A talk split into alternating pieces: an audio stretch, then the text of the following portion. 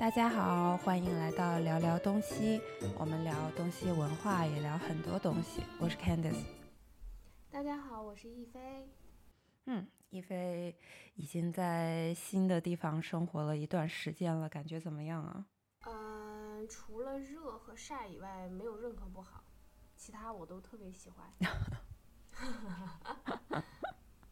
哎，你有去海边游泳之类的吗？没有，没有，没有，我还没机会不太敢。对，我现在游泳的技术没有以前好了，现在比较笨重。啥意思？笨重？对，因为太久没有就是规律性的游泳了。嗯嗯，好好比我好吧，我不会游泳。你赶紧 我可以学吧玩水赶紧学。好，那我们今天我想找一菲聊的话题是关于华裔，就是在他的爸爸妈妈是中国人，可能他们移嗯民去了国外，然后他们嗯从小在国外长大，所以华裔他的身份认同和他们学习嗯中文的问题。我不知道你认识很多华裔吗？我不太多，嗯，几个吧，我觉得真的很少。其实我也不是那么多，但是因为我有学生嘛，就是除了朋友还有学生，还算有一点点一点点数量。那我想问你，嗯你觉得你认识的华裔朋友，他们觉得自己嗯是中国人，还觉得是自己是外国人？我先说我那个侄子吧，他是从嗯小在英国，我看他应该是两岁就去了英国，一直在那边生活长大的，现在都可能快要念初中了，所以在那很多嗯年了。我感觉这个还是要看父母，就是因为我嫂子每天都会在家里给他上中文课，所以他应该意识里还是觉得自己是中国人的。而且我嫂子，嗯，每年或者隔一年就会带他回中国，回老家玩儿，所以他观念里面还是会觉得自己是中国人的。嗯，你嫂子好厉害哦。，对对，嗯然后他有一个小朋友，好朋友，那个小孩儿就是一句嗯中文都不会，他爸爸妈妈都是中国人，但是嗯从来都不跟他说中文，他只会说英文。我觉得他可能嗯对于自己是中国人的认知就没有那么明显吧。嗯。嗯我觉得我认识的大部分学生都是你说的第二种，就是他的爸爸妈妈只跟他说英文，因为孩子不愿意学，所以他们就从小不太会说。对我侄子也，他觉得特别难，对啊，你嫂子怎么逼他学的？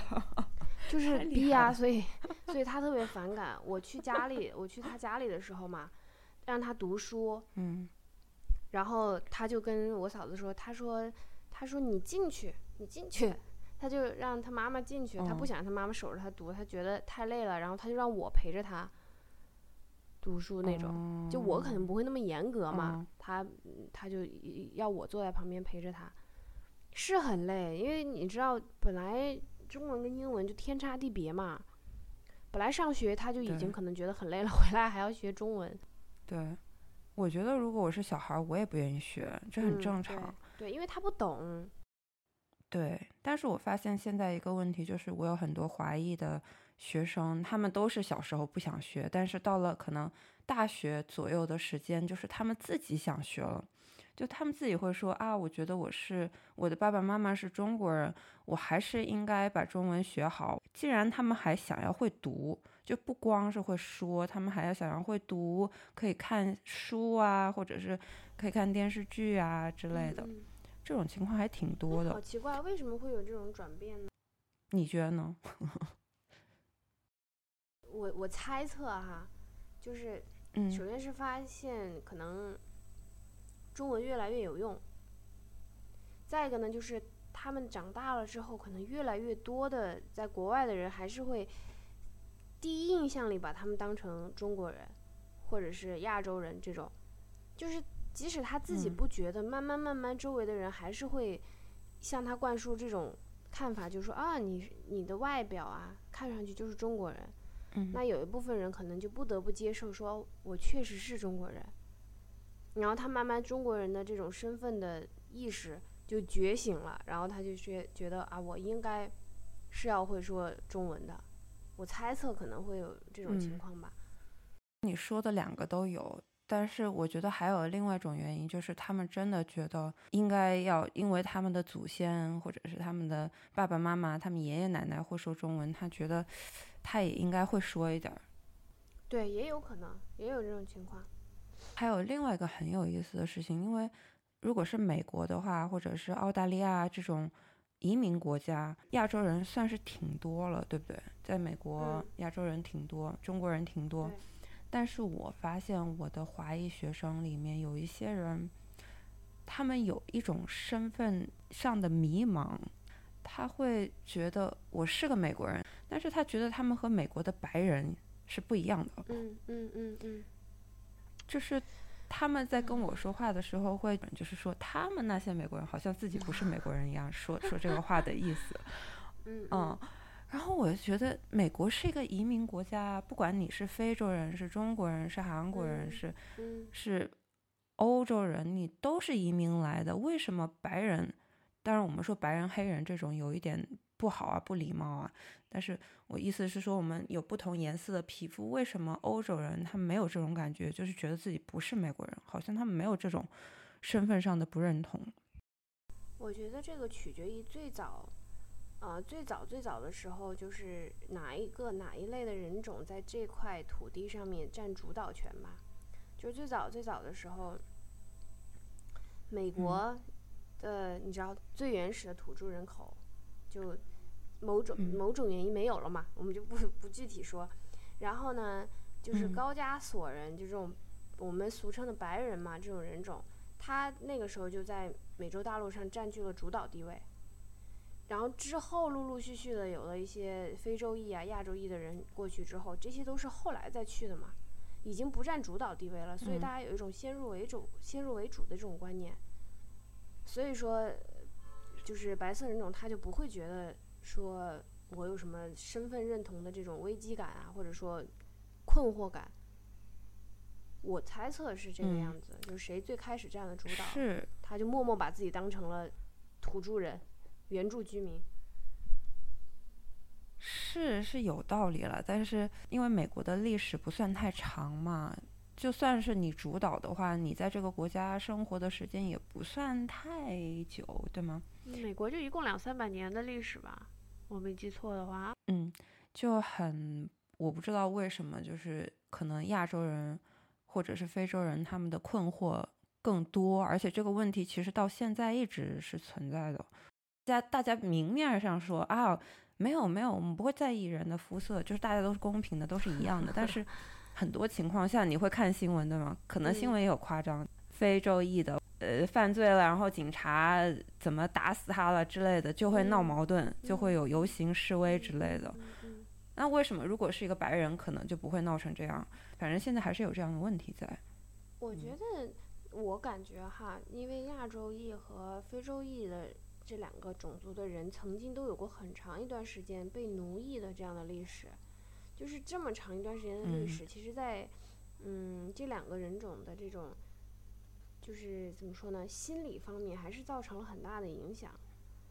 就是大家有一种最开始的一种自卑、不自信嘛，或者说是不自信，一直延续到现在，多少可能都有一点儿，就一直觉得，嗯，我们是弱势的一方。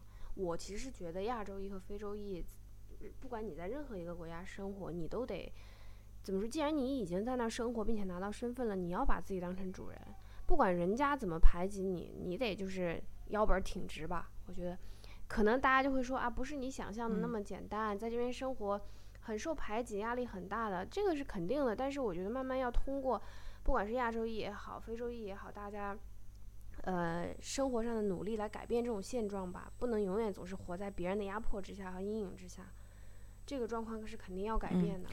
就，嗯，我以前有一个美国朋友跟我说，他说，是是美国白人嘛。他就说，美国的种族歧视会一直存在的。他说，不管你看大家怎么说，我丝毫不歧视，呃，亚洲裔或者非洲裔的人，或者其他种族的人。他说，但是其实美国社会这种种族歧视非常严重，并且会永远存在。他是他这么跟我说的。嗯嗯嗯嗯嗯，对，当然，这个只代表他的观点，对不对？我们不可以说啊，个人的经历和感受吧，嗯，对对，他个人的经历感受，当然也是一部分人的的想法，就是他们也这么认为，对，嗯嗯，但有另一个问题就是，比如说啊，我的学生里面或者我的朋友里面，这个华裔他可能已经是第三代、第四代的话，就不会有这样的问题了。就是如果你的爸爸妈妈是。第一代从中国移民过来的话，这个可能身份认同感是，就是你最会怀疑自己身份的一个时期。但是如果你的爷爷奶奶都已经是美国人，就是很早就来了的话，好像一般就没有这种这种感觉。对，他就因为他可能完全都不会想到说怎么会，你怎么会问我是哪个国家人这种问题，他可能自己从来不会想。对。对对，他就觉得我就是美国人，或者我就是澳大利亚人，我是加拿大人，为什么你问我这个问题？很奇怪，你很奇怪。哦哦哦！但是我还有另一个问题，就是找男朋友、找女朋友的问题。嗯，我觉得华裔通常啊会比较偏向找亚洲人，就可能中日韩。嗯嗯嗯，我明白。嗯，周遭的一些东南亚国家的的移民，我明白，我明白。对，这样。但是，但是也有例外，就是我觉得好像华裔可能还是跟亚洲人的感觉更舒服，就做朋友，不管是做朋友还是做男女朋友，他们更喜欢这样的圈子。但也有也有一些华裔，他喜欢和白人或者是其他呃皮肤颜色的人种一起。一起交朋友啊，或者什么的。我蛮能体会他们这种想法的，其实，因为我个人就是，你知道我就是啊，虽然我不是华裔哈，但是我确实是对亚洲人有这种天生的亲近感嘛。这个也不能叫歧视吧，我觉得这是血统和基因里面的东西。你看见和自己外表相似的人，你肯定就会没那么有距离感一些嘛。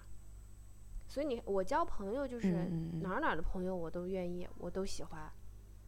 但是如果说选到就是伴侣的话，或者就是男朋友、老公啊这种的话，我肯定肯定是倾向于亚洲人，特别是中国人的。不，就是中国人。对啊，你知道我的吗？是不是？嗯嗯。所以我可以理解，我觉得就是一种血统，是基因里的一种亲近感吧。但你如果说血统的话，为什么白人不会这样？就是如果是一个，比如说意大利或者英国移民到美国的人，嗯嗯，他不会觉得我找一个亚洲人有什么大不了，大家都是人。我觉得他们可能就没有想过，说我必须要选哪一个肤色的人种，就是我完全只看性格，可能是这样。就他们没有那么局限吧，我猜测。而且你不觉得？我之前听说的哈，说是亚洲女生在就是呃白人男生里面啊，亚洲女生是处于食物链的顶端。这样说说食物链好像有点过分哈，就是 大家选择女朋友的话，会特别想考虑亚洲女生。有一个词不是叫 yellow fever 嘛？我觉得这个词其实都有一点歧视的意思在里面，但意思就是说很多的白人男生。国外的男生他就很想要找亚洲女生，我一直没有搞懂这个是为什么，你知道吗？而且我也不知道是不是真的。呃，我觉得是真的。我有我也有问过国外的朋友，对的，是有的，是有很多，嗯嗯，欧美的男生是喜欢亚洲女生。我确实是不知道是为什么，我不可能我自己就是。亚洲女生嘛，我觉得能有啥特别啊？我没有搞懂他们的点，当然也没有问过哈，没有碰到合适的人问过。你可以问一下你的 学生们有没有了解的。我确实不懂这个 yellow fever 是怎么回事儿，但是我觉得他们大部分的人吧，就应该可能在择偶的时候没有特别去考虑，说我一定要选一个黄皮肤、黑皮肤或者白皮肤的，就是碰到性格、兴趣相投的啊，我就是喜欢他。我其实没有考虑过他到底是哪个种族的。对啊，这不是应该就是这样？但为什么华裔确实是应该是这样？嗯，亚洲裔的会有这种像你刚刚说的，可能跟自己比较接近的这种基因或者人种看起来比较相似的这种更有吸引力呢？不晓得，我就是这种很奇怪的，就我的思想境界没有那么高，我就是倾向于 中国人。这跟思想境界有什么关系？不是，是这样，就是你知道，我也是在国外在留过学，就是嗯，亚洲国家、欧洲国家都去过的嘛。那其实跟亚洲非中国国家的异性相处的时候，我会觉得是有文化差异的。毕竟我不是从小在海外长大的嘛，我还是一个很传统的中国女生。那你英语能力再好，不代表说你可以完美的融入对方的国家和社会，对吧？是是。所以我还是觉得我很介意文化差异这个东西。交朋友真的没有问题，但是生活如果是伴侣的话，这是一辈子的事情，中间有很多鸡毛蒜皮的小事的，我就觉得有点累。我还是倾向于寻找有相同文化背景的人吧。那你觉得华裔为什么？他是在国外长大的呀。嗯。为什么他们也会就是不是所有啊？有一部分华裔会偏向于找一些中国的或者是韩国的、日本的这样的男女朋友呢？嗯，我听的最多的就是华裔的男生倾向于找华裔女生。或者就都不是华裔，或者就是亚洲女生吧，比较多。因为也说到我刚才那个话题，我也是听人家讲说，好像华裔的男生在欧美市场的话，并不是最受欢迎的那一类。对，好难受啊！这样说会不会被骂？是的，我也觉得很难受。嗯，但是没有办法，就这是现实，对不对？所以说他们可能就倾向于说找一些懂得欣赏自己。的美和智慧的这一部分人群吧，就是同样属于亚洲人群的女生，可能他们就觉得比较容易合得来。但是亚裔的女生，我觉得他们好像没有固定说我一定要找亚洲男生嘛，他们应该是欧美男生啊、亚裔或者是非洲裔的男生，他们感觉都可以考虑的。嗯嗯。你刚刚说这个，我突然想到我看的综艺节目，叫那个《怦然在心动》，你没看过对吧？我我没看。就是大龄的女明星在这个节目里约会找男朋友，三十加的女明星，然后里面就有那个王子文嘛，王子文其实是个单亲妈妈了，嗯嗯，然后她她找了一个 A B C 的男朋友，然后他们两个在生活中真的恋爱了，那个时候。我就我就发现一个问题，就是有很多 A B C 或者是比如说这种华裔的男生，他们没有觉得自己很好，就像你刚刚说的，可能他们在西方社会没有那么的受欢迎，他们没有觉得自己特别的帅或者特别的高，或者自己性格特别的好，没有觉得，但是反而来了中国之后，好多女生觉得啊很可爱，因为。你自己很帅很高，但是你自己不觉得，就没有那种很骄傲的感觉，就给人的感觉很谦虚，一下子就变得受欢迎了。对，在中国对不对？在亚洲，对，对对对。所以嘛，嗯，谁不喜欢生活在自己受欢迎的地方呢？对吧？所以你的意思是，华裔华裔的人应该回以前爸妈的国家，然后很很受欢迎，是吗？他来到中国或者回到亚洲之后，他突然就觉得。原来有这么多人欣赏我和喜欢我，我以前都没有发现啊。然后他肯定，你想嘛，肯定倾向于生活在就是被大家捧在手心里的地方嘛，对不对？嗯嗯嗯。但我觉得还有个很有意思的事情，就是说，刚刚我们也说到，华裔的男生可能不是那么受欢迎，但是我觉得我认识的华裔男生没有很多是非常不自信的。就是他们在西方文化下长大的时候，还是培养了自己的自信，对，就给人感觉很大方、很自信、很谦虚。当然不是所有的人，我是说我们的刻板印象 （stereotype） 是这种 这种样的。嗯嗯嗯。哦。这还是一个对你文化背景和社会环境吧。就是欧美的这种教育都是鼓励性的教育，无论说你是呃亚洲父母啊，还是欧美父母，还是非洲裔的父母，你在那样的大环境之下，你总归是要上学的吧，对吧？那学校里基本上，我认为哈，或者我的一种猜想吧，就还是鼓励式的教育、快乐式的教育，相比较亚洲这种高压型的学习环境来说的话哈，所以在那样环境下成长起来的人，他多少会。相对乐观一些和自信一些，我觉得，嗯嗯嗯嗯，嗯，对我真的很不喜欢，就是中国家长的打击式教育，啊，真的讨厌。这个观念是要慢慢改变的。就是小孩子很受伤的，我觉得，就本来你成长的过程，特别是童年，应该是快乐的。就为什么有些人说，嗯，我我之前在网上看到那种收养，就是嗯，欧美的父母来收养亚洲的小孩儿嘛，包括有些小孩都是有残疾的这种，但是他们都愿意收养，然后他们就会追踪报道嘛。然后你过个几年去看，然后下面很多评论就说，他说你看，就是看这个小孩儿的笑容和他的行为，这种一看就是在欧美国家长大的。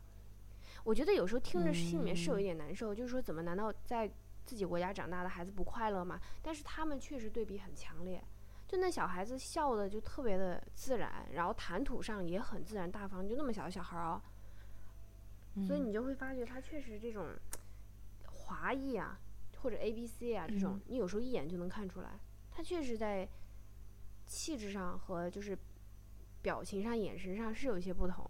就像就是你刚刚说的，是有自信感一些。嗯，但我觉得啊，虽然虽然说他们的教育方式比较宽松啊，然后嗯。他们比较自信，但是教育方式没有说十全十美的，他们有他好的地方，当然也有不好的地方。我们的教育方嗯。式当然也被我们吐槽了很多年，高考啊什么的，有我们不认同的地方，但是它也有相对好的地方，所以也不能说就国外的教育更好，因为教育这个事情，嗯，一直还在摸索。环境，是嗯，你得看就当时的国情。就咱们国家，并不是说西方国家教育方式一拿到中国来就完全适用，这肯定是不可能的。只能说咱们就是怎么说呢，取其精华嘛，就真正好的咱们就拿到中国来试一下喽，看看行不行喽。但我一直觉得，无论怎么说，对孩子一定要是鼓励大于打压。是的，为什么要打压孩子的信心呢？对不对？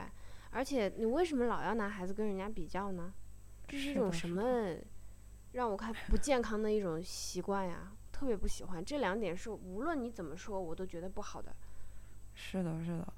这不嗯光是嗯孩子，对于一个成年人来说是一样的。我现在的成年人学生，有一些学生真的就是他们的中文已经说的挺好的了，但是他们也没有自信。嗯其实都是这样，啊你要给他鼓励。对，就成年人也需要鼓励，所有人都需要鼓励。没有人喜欢你一天到晚的打击他。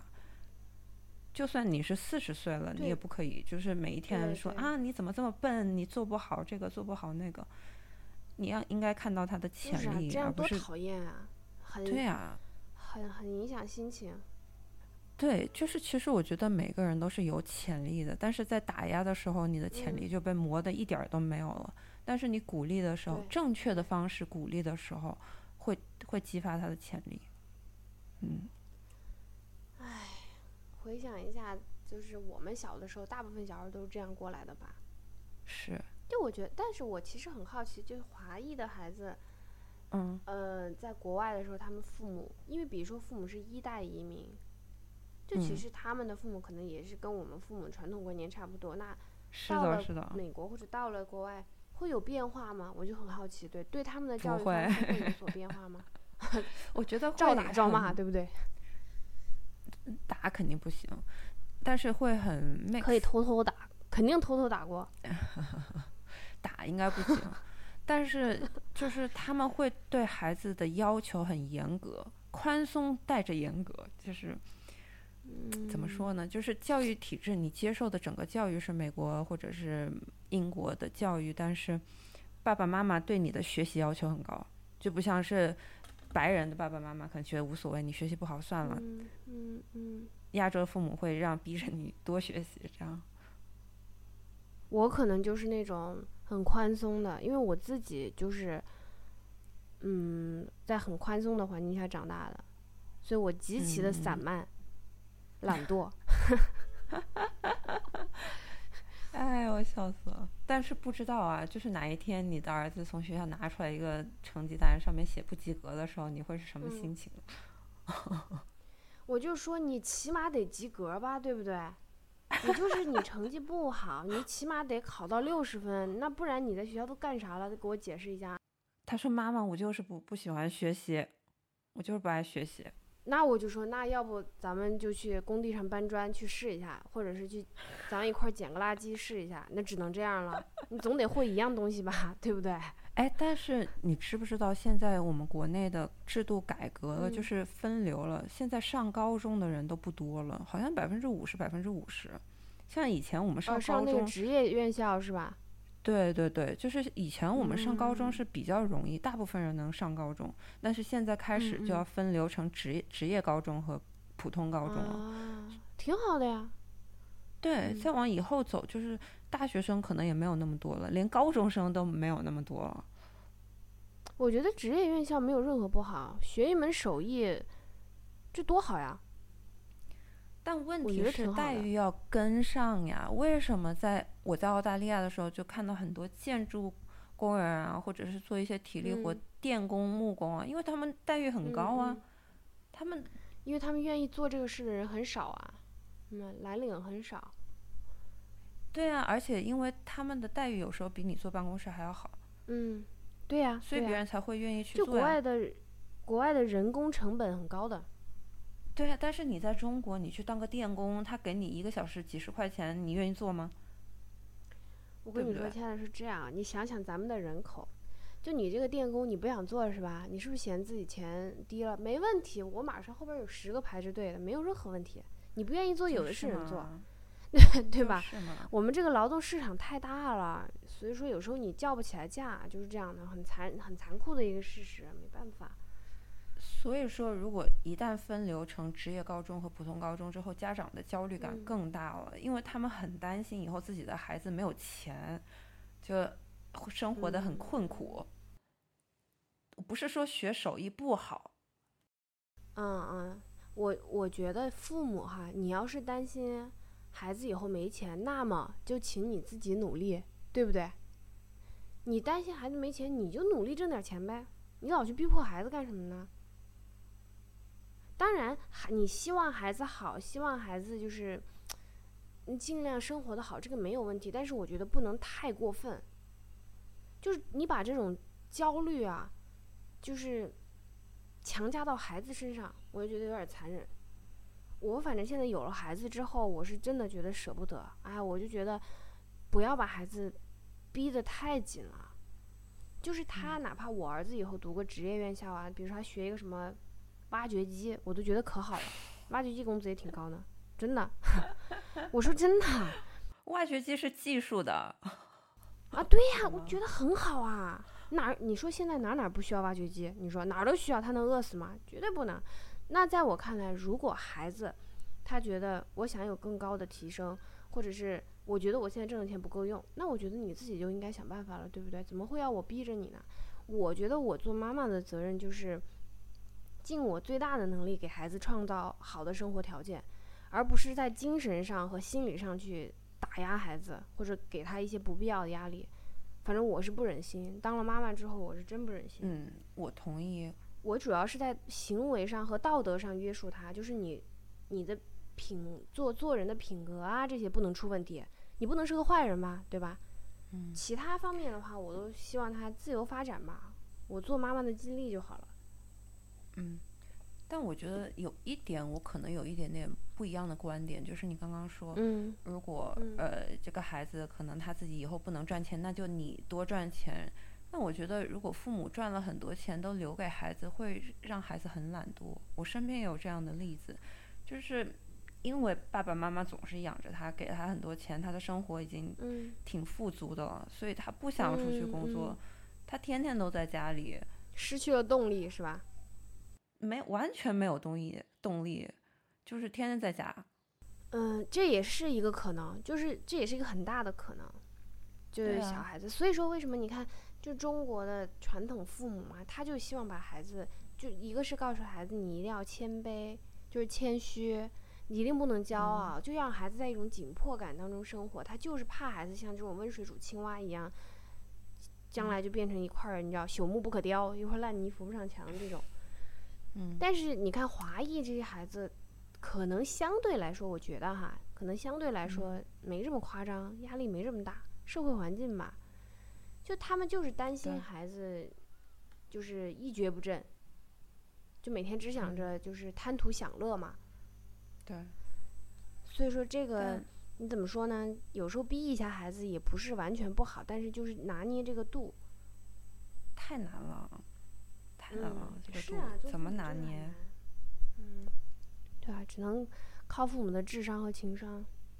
嗯嗯，这个真的很难，做父母真的很难。是啊，但我其实很好奇，华裔的爸爸妈妈就是在家里面平时对他们的教育方式是怎么样的？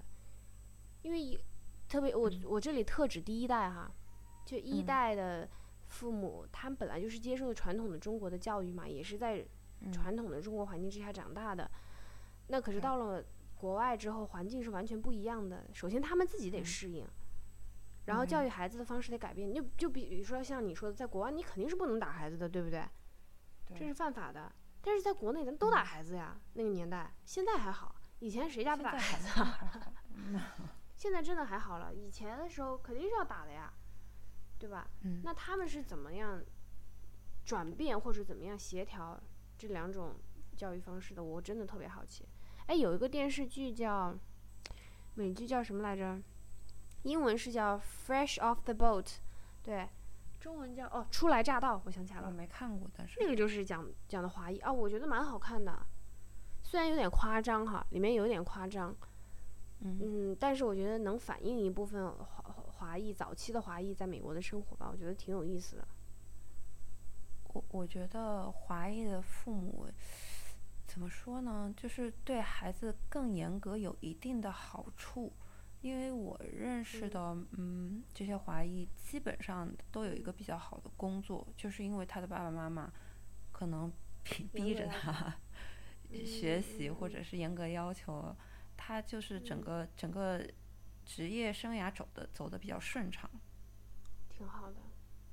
嗯，但是如果你的爸爸妈妈没有要求你，后面可能会有这种问题，就是你可能没有去上大学，你可能没有一个很好的嗯工作，嗯是有可能有这种可能性。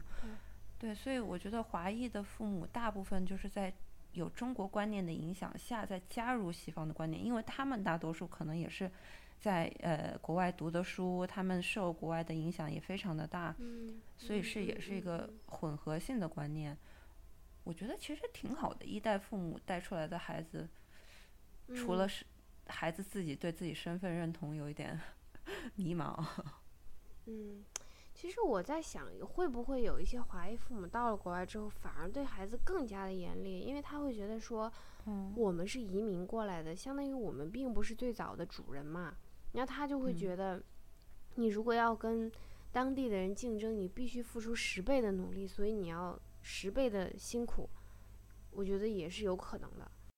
有可能，我觉得要看爸爸妈妈吧，嗯就是嗯他他爸爸妈妈自己是什么工作，就可能嗯他们自己奋斗的很很辛苦，可能他们会很严格吧。嗯但如果他们嗯在美国的经历是比较轻松的，可能就还好。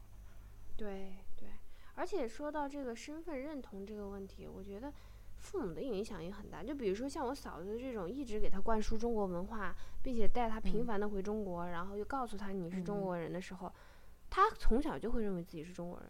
是是。那如果像我我侄子的朋友，父母就是中文都不跟他讲，全部讲英文的话，你怎么让这个孩子认同自己是中国人呢？对吧？他很难认同的是。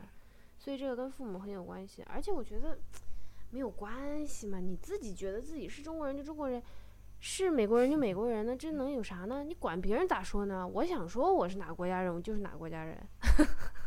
他不是管别人怎么说，是他自己不知道。比如说，我前几天看小红书有一个法国，就是嗯法、嗯中国裔法国人吧，就是他嗯自己录的视频在说，他一直都不知嗯道自己算是中国人还是法国人。在法国，他说很流利的法语，法国人问他嗯为什么你的法语这么好，他说我是法国人，然后法国人嗯就是很奇怪的眼睛，哦，你是法国人。但是如果他在中国走在路上，如果他说不是很流利的中文，别人觉得啊，为什么你不是中国人吗？为什么你的中文不流利？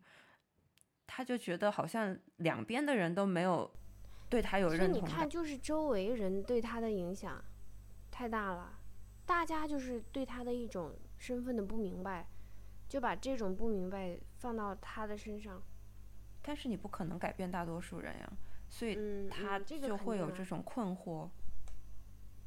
我觉得就说自己是比如说法籍的华裔嘛，我们就不就以前都说中国人或者法国人，那我们以后就多一个身份啊，他就是一个特殊的存在，就是法籍华裔这种，大家慢慢慢慢以后就接受了，我们就有这样一个中间人群，就完了呗。我嗯，或者说像我这种极其散漫、心又特别大的人，就是我想是法国人的时候，我就是法国人；我想是中国人是中国人。你不明白那是你的事情，对吧？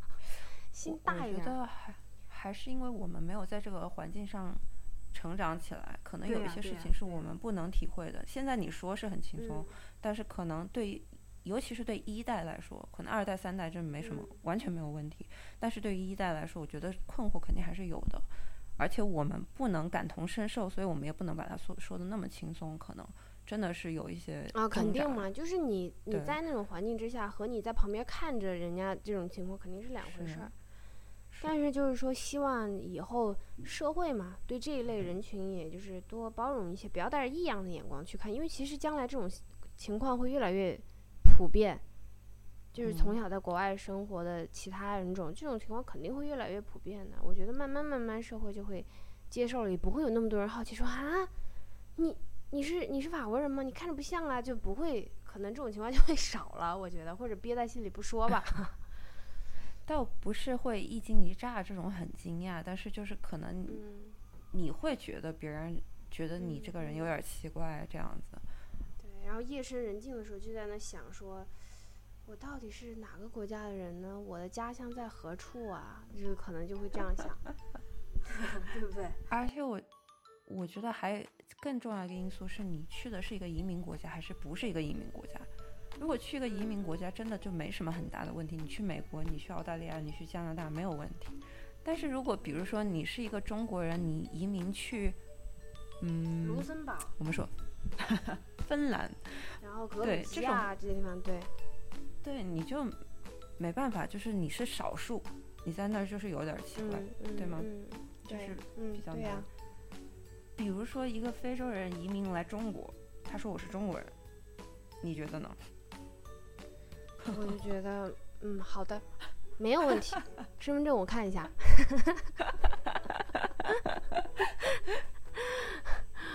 我们也没有办法体会，但是我就觉得这个问题很有嗯。意思，我也很想知道，就是真有华裔的我们的听众可以给我们写一下邮件啊，或者是给我们哎，评论一下，对对对，我很好奇的。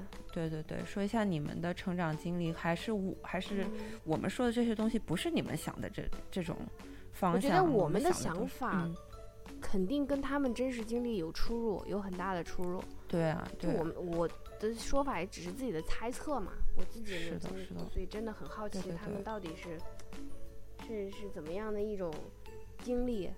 如果他们不介意分享的话，嗯，是的，是的。如果你们不介意，嗯很高兴，也很希望你们给我们写邮件、写评论，然后我们会分享给我们下一下一期节目分享给我们的听众。